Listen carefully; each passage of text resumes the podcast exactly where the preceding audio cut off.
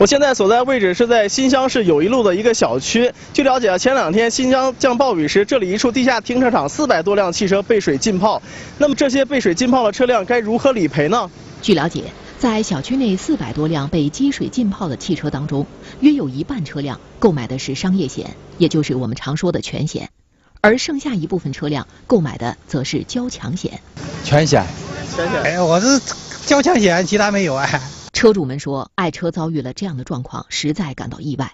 但是问及他们该如何走保险程序理赔时，他们大都说不清楚。不是太确定，因为呃现在没有没有一个明确的说法。他们还没说咋办。在小区里面，我们看到了保险公司已经在这里设立了现场的理赔点。那么车主究竟该如何通过保险公司的程序理赔自己的车辆呢？我们来咨询一下他们的工作人员。车是在静止状态下，这个不，这个有车损。保险公司都会理赔。保险公司的工作人员告诉记者，此次被水淹没的车辆中，只有购买了商业险的车辆才有可能获得理赔。交强险的话，这块是不，呃，这块是不负责赔偿的。现在，由于保险公司的赔付条款正处于新旧更替时期，目前各家保险公司的理赔方法也有所不同。那有的保险公司是千分之六，有的说是百分之八十。如果是新条款的话，是按保额。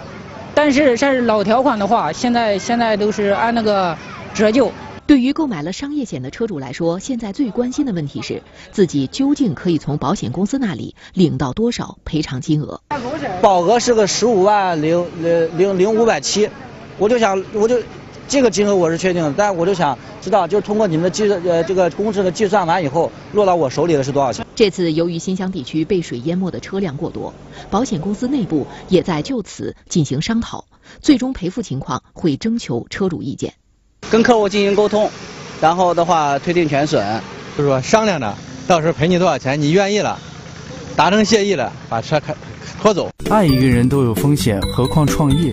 冯仑，没有知识、没有文化、没有钱的人才是白手之人。郭凡生，你在干嘛呢？哎，最近在公司管理上让我很伤脑筋啊！我想买两本管理上的书，好好学习一下。还买什么书啊？你不知道吗？冯仑和郭凡生就在本月二十三号来郑州开讲，传授管理方法和成功经验。郭凡生可是汇聪国际的董事局主席，被誉为中国的分类广告之父。冯仑就更不用说了，他是万通集团董事局主席。被誉为商家思想家，这是真的吗？当然是真的啦！好的，我这就报名去。哎，你别急，咨询电话是幺八六三七幺八八八零二幺八六三七幺八八八零二，现在报名还有优惠哦。